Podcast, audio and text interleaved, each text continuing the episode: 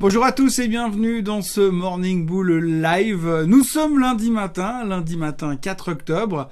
Euh, effectivement, je suis sorti 5 minutes ce matin. C'est effectivement un mois d'octobre. On est en plein dedans cette fois, c'est sûr. On est en plein dedans et on va donc aussi devoir euh, parler des éventuelles conséquences du mois d'octobre. Alors vous le savez tous, on a eu un crash en octobre 87. On a eu un crash en octobre 1929. Ça, on le sait moins parce que c'est plutôt... Euh, nos grands-parents qui nous en parlent pour ceux qui ont encore des grands-parents. Et donc aujourd'hui, eh bien, on est vraiment à fond dans le mois d'octobre et euh, j'arrête pas de me poser plein de questions puisque quand je regarde les marchés, vu que je passe beaucoup de temps à regarder les marchés ce week-end, vu la météo, j'ai encore relu pas mal d'articles. Je me suis euh, un peu plongé, immergé dans la dans la presse américaine et euh, et la presse financière en général. Et puis, bah, je me rends compte qu'il y a une liste mais incroyable de problèmes qui nous attendent. Et nous, pour l'instant, on est en train de se concentrer sur un ou deux trucs en même temps. À la limite, on a vu encore la semaine dernière le rebond spectaculaire de vendredi dernier qui était principalement dû à deux choses. C'est la pilule miracle de Merck et puis de l'autre côté, c'est euh, le rendement du 10 ans qui a rebaissé de 0,10%. C'est vrai que 0,10% de rendement quand on se projette et on regarde sur l'année, ça représente juste que dalle, mais enfin visiblement sur une journée de trading, c'est quelque chose d'assez impressionnant. Donc aujourd'hui, je suis vraiment un peu perturbé parce que mon euh, ma vidéo s'appelle Morning Bull, donc je suis censé être bullish, marché qui monte, tout ça, et c'est vrai que c'est ma nature, mais j'arrête pas de me dire, mais quand on voit ce qu'on voit, qu'on entend ce qu'on entend, et qu'on a raison de penser ce qu'on pense, parce que c'est juste une catastrophe. Il y a plein de choses qui nous attendent, et franchement, ça fait peur. Alors, pas suffisamment peur pour que ça nous fasse un crash, parce qu'on sent qu'on a toujours des conséquences, d'ailleurs, quelque chose qui nous qui, qui compense quelque part un soulagement, on respire un peu mieux tout d'un coup, il y a une bonne nouvelle et on se concentre là-dessus. Mais quand même, quand je fais la liste, je me dis, mais comment est-ce qu'on va régler tout ça ces prochaines semaines, vu la montagne de trucs qui nous bloquent quand même un tout petit peu?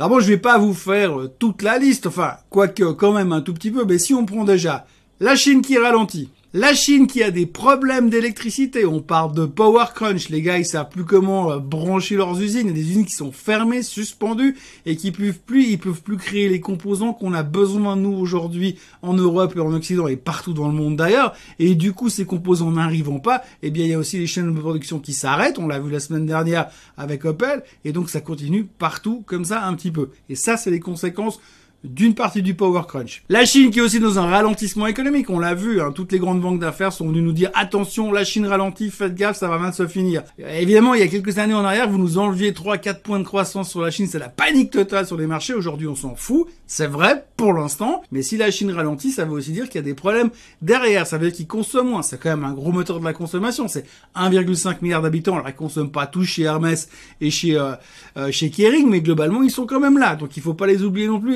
être aussi un problème. La Chine toujours, on a vu qu'il y avait des foyers infectieux en Chine, on a vu qu'il y avait aussi pas mal d'endroits où c'était devenu compliqué euh, de charger des bateaux dans des ports parce que les ports étaient au ralenti, qu'il n'y avait pas assez de bateaux pour mettre les conteneurs dessus, que les conteneurs il n'y en avait plus assez non plus et que les conteneurs accessoirement ils ont multiplié leur prix plus ou moins par 10. Il y a un an en arrière, vous preniez un, un conteneur à Shanghai, vous l'envoyiez à Los Angeles, ça vous coûtait 1000 dollars. Aujourd'hui, c'est plus près de 10, 12 000 dollars pour le même conteneur avec un délai plus grand parce qu'on n'est pas sûr de trouver un bateau et ni des gens pour les charger. Tout ça, toutes ces augmentations des coûts et tous ces ralentissements vont forcément avoir des conséquences à un moment donné dans la chaîne et donc du coup, il va y avoir une problématique d'inflation. Vous prenez le pétrole qui monte si le pétrole, il est à 76, c'est une chose. S'il est à 120, ça va changer une chose. Je vais vous dire un truc. Moi, j'ai acheté une voiture au mois de janvier. Quand je faisais le plein au mois de janvier, ça me coûtait 110 francs le plein. J'ai fait le plein hier, je suis à 145 francs. La même voiture, le même moteur. Et ça, en l'espace de 10 mois. Donc ça, c'est aussi des conséquences qui vont aussi arriver au niveau inflationniste petit à petit dans la chaîne de production. Si ça coûte plus cher de produire, si ça coûte plus cher d'exporter, forcément, à un moment donné, il y a quelqu'un qui va répercuter ça de, sur les marges et donc sur les prix à la fin et donc sur votre Et ça, on n'en parle pas assez, mais c'est une réalité. Et ça, c'est la réalité de l'inflation. Et la réalité de l'inflation, Monsieur Powell commence à se poser des questions aussi. Il l'a dit la semaine dernière. Ce sera pas facile. L'inflation est en train d'être frustrante et elle va durer encore en 2022. Je vous rappelle quand même qu'il y a six mois en arrière, il nous disait que c'était contrôlé sous contrôle maîtrisé et qu'à la fin de l'année, paf, pif, pouf, ce sera terminé. Visiblement, c'est pas tout à fait le cas. Donc la Fed perd le contrôle de l'inflation, le gouvernement américain perd le contrôle de l'inflation. La semaine dernière, on parlait d'une inflation qui est en train de passer à 4,1% en Allemagne, alors qu'il y a encore quelques mois, on parlait de 2%. C'est déjà super génial. Donc il y a une perte de contrôle de ce côté-là. À côté, on en parlait tout à l'heure, vous avez le 10 ans qui est en train de monter. Alors remonte, c'est pas la folie. Hein. Je rappelle quand même pour la petite histoire qu'au mois euh, de euh, février-mars, on avait déjà le 10 ans qui était passé de 1 un tout rond 1% à 1,7. Là, on avait déjà complètement flippé. Alors c'est intéressant, hein, parce que le 10 ans, la plupart du temps, mais on s'en tape, mais complètement. Mais là, par moment, il revient un peu dans les choses qui sont préoccupantes et c'était très concentré là-dessus la semaine dernière. Cette problématique du 10 ans, on le voit très bien quand on passe entre 1,4, 1,6, alors là on commence à flipper, après 1,7, 1,8 et tout le monde nous dit oh, on va à 2% et puis on rebaisse et quand on repasse sous les 1,5, Oh là là, le monstre soulagement. Mais donc on a quand même ce 10 ans américain qui est relativement volatile, le rendement du 10 ans qui est très volatile, et donc les gens se posent pas mal de questions. Accessoirement, on a quand même derrière aussi un gouvernement américain qui ne sait plus comment ils vont fonctionner. Ils doivent remonter le plafond de la dette pour la moitié du mois d'octobre, autour du 18 octobre, s'ils n'ont pas trouvé une solution. Ils seront en défaut, donc là on va aussi rigoler, mais pour l'instant on n'en est pas là, ils sont en train de se bagarrer pour trouver des solutions. Les républicains font pression sur les démocrates pour que les choses changent, ils sont en train de mettre Biden sous pression pour réduire la taille de son euh, programme d'infrastructure, sinon les républicains ils veulent pas valider la, la hausse du plafond de la dette. C'est super, mais accessoirement, si on arrive à une solution comme ça, ça veut aussi dire que le plan d'infrastructure de 3500 milliards, hop, eh ben, il va être coupé en deux et réduit quelque part. Donc, tous les gens qui ont parié sur le relance, sur la relance de l'infrastructure, ils vont se dire, ah ouais, mais finalement, ça a pu marcher aussi bien, donc il va aussi pouvoir y avoir une pression vendeuse. Ça, c'est encore un autre problème. On n'en est pas encore là, mais dans la réflexion, il faut quand même que ça fasse le chemin. Et donc, le problème, il est toujours prudent. Ça, c'est encore un truc de plus. Après, il y a deux, trois trucs un petit peu sympas. Il y a Madame Warren, Elizabeth Warren, qui est en train de s'en prendre à Powell, qui aimerait bien le dégager lors de sa réélection prévue au mois de février. Alors a priori ça devrait pas se faire, mais dans le pire des cas, si ça se produit, ce qu'on ne sait pas, c'est qui va remplacer Powell, parce que quand on sait ce qu'on a, c'est une chose, mais on sait pas ce qu'on va avoir. Imaginez qu'on a un mec qui est au quiche, qui veut simplement remonter les taux comme un malade. Eh bien là aussi, ça peut aussi avoir des conséquences. Après, on a les trimestriels qui arrivent à partir de la fin de la semaine et de la semaine prochaine. Et ces trimestriels-là, bah, on attend des chiffres qui sont relativement élevés. Et puis il risque d'y avoir des déceptions. On l'a déjà vu avec Nike, avec FedEx, avec Bed Bath Beyond la semaine dernière. Les publie des chiffres qui sont un peu en dessous des attentes. Donc il va y avoir des révisions et il risque d'y avoir des déceptions. Et on a vu l'autre jour sur des boîtes comme Bed Bath Beyond que les déceptions, c'est pas 2% de correction, c'est un tout petit peu proche des moins 10, moins 15.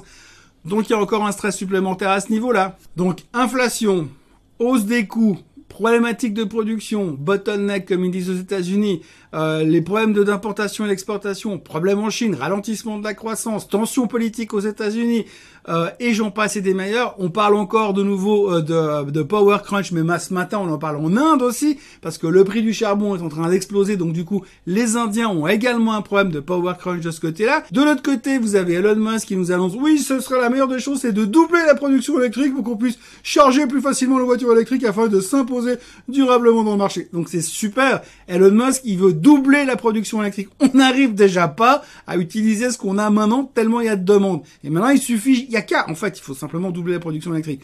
Donc il y a plein de trucs qui sont en train de se passer comme ça, des petits trucs. Alors la bonne nouvelle, c'est que nous, aujourd'hui, on n'est pas capable d'en gérer plusieurs à la fois. Mais si on prenait toute la liste en même temps, puis qu'on l'affichait partout, on se disait, nom de Dieu, c'est moche. Par contre, aujourd'hui, la bonne nouvelle, c'est qu'on n'en s'en occupe que de deux choses. La première, c'est l'inflation qui est de nouveau. On a oublié le cas du 10 ans américain parce qu'il est passé en dessous des 1,50. Mais par contre, maintenant, il y a Evergrande qui est de retour. Oui, Evergrande a plus ou moins annoncé ce matin qu'il y a un des coupons qui devait rembourser. Bah, finalement, ils vont pas le rembourser.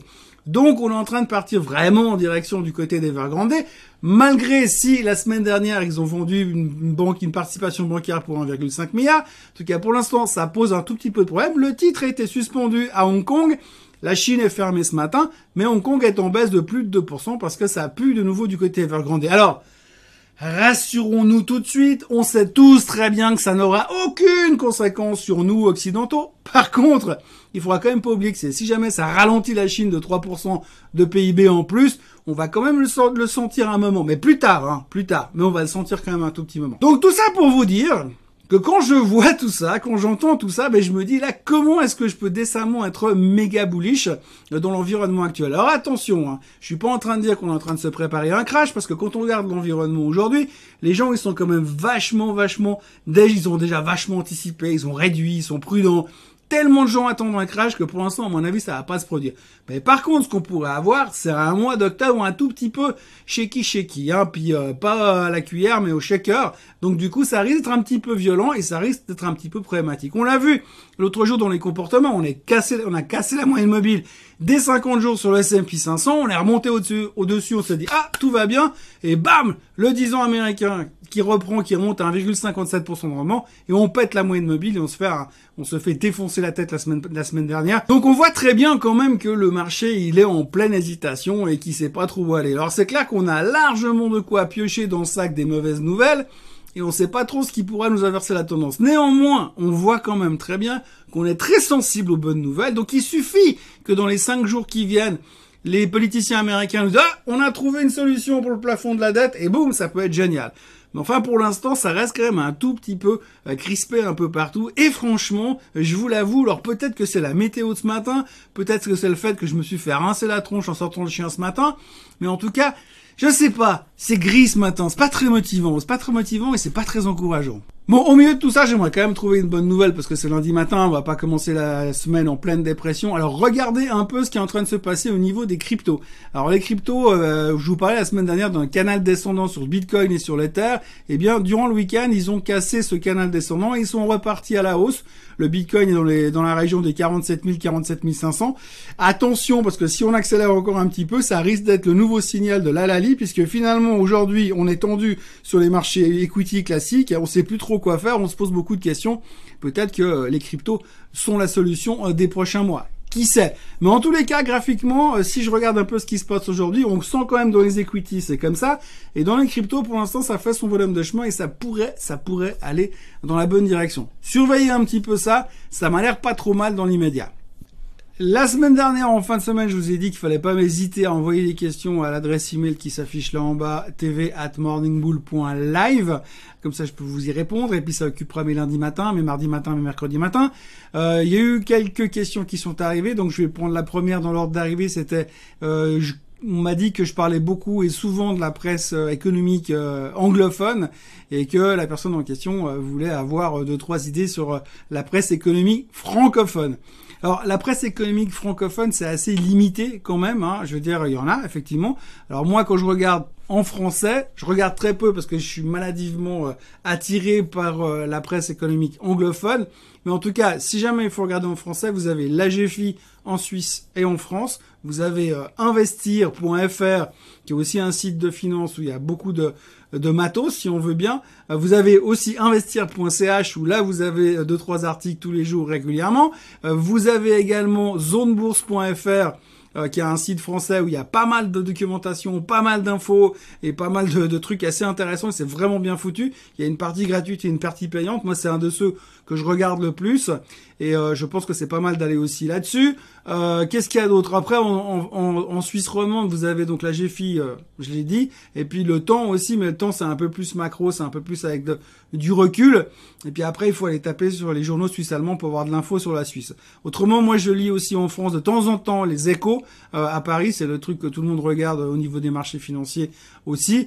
Et puis, euh, puis voilà, c'est à peu près tout. C'est vraiment, il y a pas mal de doses de, journaux secondaires. Après, c'est un peu où est-ce que vous allez chercher l'information, mais voilà, les big names qu'on aura sur le marché euh, européen en langue française, ben, ce sera ceci. L'autre question, normalement, je réponds qu'à une question, mais là, je vais répondre à une deuxième parce que, comme je l'ai exprimé aujourd'hui dans cette vidéo, je suis extrêmement tendu par rapport au comportement des marchés, et donc il y a quelqu'un qui rebondit sur le fait que j'ai déjà exprimé la semaine dernière comme quoi j'étais tendu, donc j'enfonce le clou aujourd'hui mais il me pose la question en me disant comment est-ce que je réagis? Alors pour formuler exactement et pas que je dise de bêtises, la, question est la suivante. Une question brûlante pour toi avec la baisse déjà conséquente sur tous les marchés depuis une semaine et les aspects macroéconomiques négatifs que tu as souligné vendredi dernier. Comment gères-tu ces jours-ci tes positions moyen à long terme? Protèges-tu tes gains en vendant les positions qui ont très bien performé et ou en vendant celles qui sont déjà euh, en négatif. Ou euh, ne vends-tu pas grand-chose et profites-tu de renforcer tes positions en profitant des prix abaissés Ou attends-tu euh, encore pour bouger? Alors écoutez, c'est assez simple. En fait, la question c'est qu'est-ce que vous avez dans votre portefeuille? Si vous avez une, division trading, une division investissement long terme, investissement court terme. Moi aujourd'hui, mon portefeuille c'est principalement des investissements long terme avec des plays dividendes parce que euh, j'ai pas le temps de faire du trading et me concentrer devant l'écran toute la journée, c'est pas possible, j'y arrive pas avec mes différentes activités. Donc moi j'ai des investissements long terme, des boîtes que j'aime bien, des boîtes qui paient du dividende et puis simplement bah quand j'ai un peu de cash, je réinvestis dans ces mêmes boîtes là et j'attends sur le long terme. Côté-là, ça pose pas réellement de problème. Moi, même si ça baisse de 20% demain, c'est pas grave. Je continue régulièrement à réinjecter de l'argent dedans. Je sais qu'un jour, je retrouverai des couleurs. Donc c'est vraiment une vision plutôt long terme. Par contre, après, effectivement, si vous faites du moyen long terme et puis que vous avez des positions bien gagnantes, après, de nouveau, ça dépend quel type de position. Si aujourd'hui vous avez de la tech euh, qui cartonne et puis vous gagnez bien et que vous êtes vraiment stressé par les marchés, moi je réduirais l'exposition tech. Si vous avez des boîtes aujourd'hui que vous avez achetées parce que vous pensez qu'elles vont cartonner dans les trois semaines à cause de l'explosion du marché, je suis pas sûr que ça va fonctionner à tout de suite. Donc là, vous, pouvez réduire aussi également. L'idée n'est pas de tout vendre. Simplement, vous pouvez réduire l'exposition sur la plupart de vos, de vos positions. Vous réduisez celle où vous gagnez bien, vous prenez quelques profits, mais vous gardez une partie de la position. Sur celle où vous perdez, et puis si votre scénario est toujours valable, ben, vous réduisez un petit peu, quitte à réaugmenter si ça se calmait derrière. Il faut juste manager de manière un peu dynamique. il n'y a pas de règle numéro une qui dit, euh, eh bien moi, euh, dès qu'il y a une opportunité, je saute dedans. Je pense en conséquence de tout ça, que si vraiment on a une correction violente du style 20-25% et qu'on revient à des niveaux euh, quasiment euh, pré-pandémie, enfin je veux plutôt pendant la pandémie, le creux du mois de mars l'année dernière, là j'aimerais avoir du cash pour remettre de l'argent dedans parce que je pense qu'on va pas laisser tomber le marché indéfiniment. La question principale dans tout ça, c'est effectivement, je ne pense pas qu'aujourd'hui les gouvernements et les banques centrales peuvent se permettre de laisser tomber les marchés. Qu'on ait des corrections de 5 ou 10%, ok. Mais qu'on ait plus que ça, j'imagine assez mal qu'il laisse toujours tout tomber. Donc, tout ça pour répondre que ça dépend. C'est toujours la réponse facile dans la finance. Hein. Ça dépend, ça dépend quelle est votre stratégie. Moi, ma stratégie, elle est long terme, donc quoi qu'il se passe aujourd'hui, je bouge pas et je profite de la faiblesse pour moyenner. Ça, c'est ma stratégie aujourd'hui. Si j'ai du trading, bah, le trading par essence, c'est que si ça tourne mal, vous coupez, vous sortez et vous, vous, vous réfléchissez, vous repartez sur autre chose. Si vous avez du moyen long terme, bah, réduisez votre exposition. Reprenez les profits, coupez un petit peu les pertes, équilibrez tout ça. Et puis, si vous avez 30 euh, ou 40% de cash, vous serez beaucoup plus serein pour réagir derrière. Maintenant, tout couper, tout vendre, acheter des poutres et puis jouer le crash boursier, c'est encore une autre stratégie, mais ça, j'y crois pas du tout. Donc euh, ça, il faut faire très attention parce que il y a pas mal de clients qui disent aussi, oui, mais alors on vend tout puis on attend que ça baisse. Oui, mais si le marché il prend encore 15% puis que vous avez que du cash, eh bien là, vous reviendrez aussi pour dire, ouais, mais pourquoi j'ai tout vendu? Ça dépend, ça dépasse, comme disait dans le Père Noël est une ordure. Donc soyez prudents, réduisez, soyez conscients du fait qu'il y a quand même des risques qui sont euh, qui sont prédominants, euh, mais je pense pas qu'il faut non plus tout vendre et partir en courant. C'est plutôt une, un, concept de réduction du risque. Voilà, j'ai beaucoup parlé euh, pour pas dire grand chose aujourd'hui. Euh, tout ça pour vous dire que je suis un petit peu tendu par rapport à ce qui se passe dans les marchés. Euh, je ne vais pas passer non plus dans mode bearish, on va tous mourir, mais je suis tendu, donc euh, la prudence reste de mise en ce début de semaine. Les futurs sont négatifs.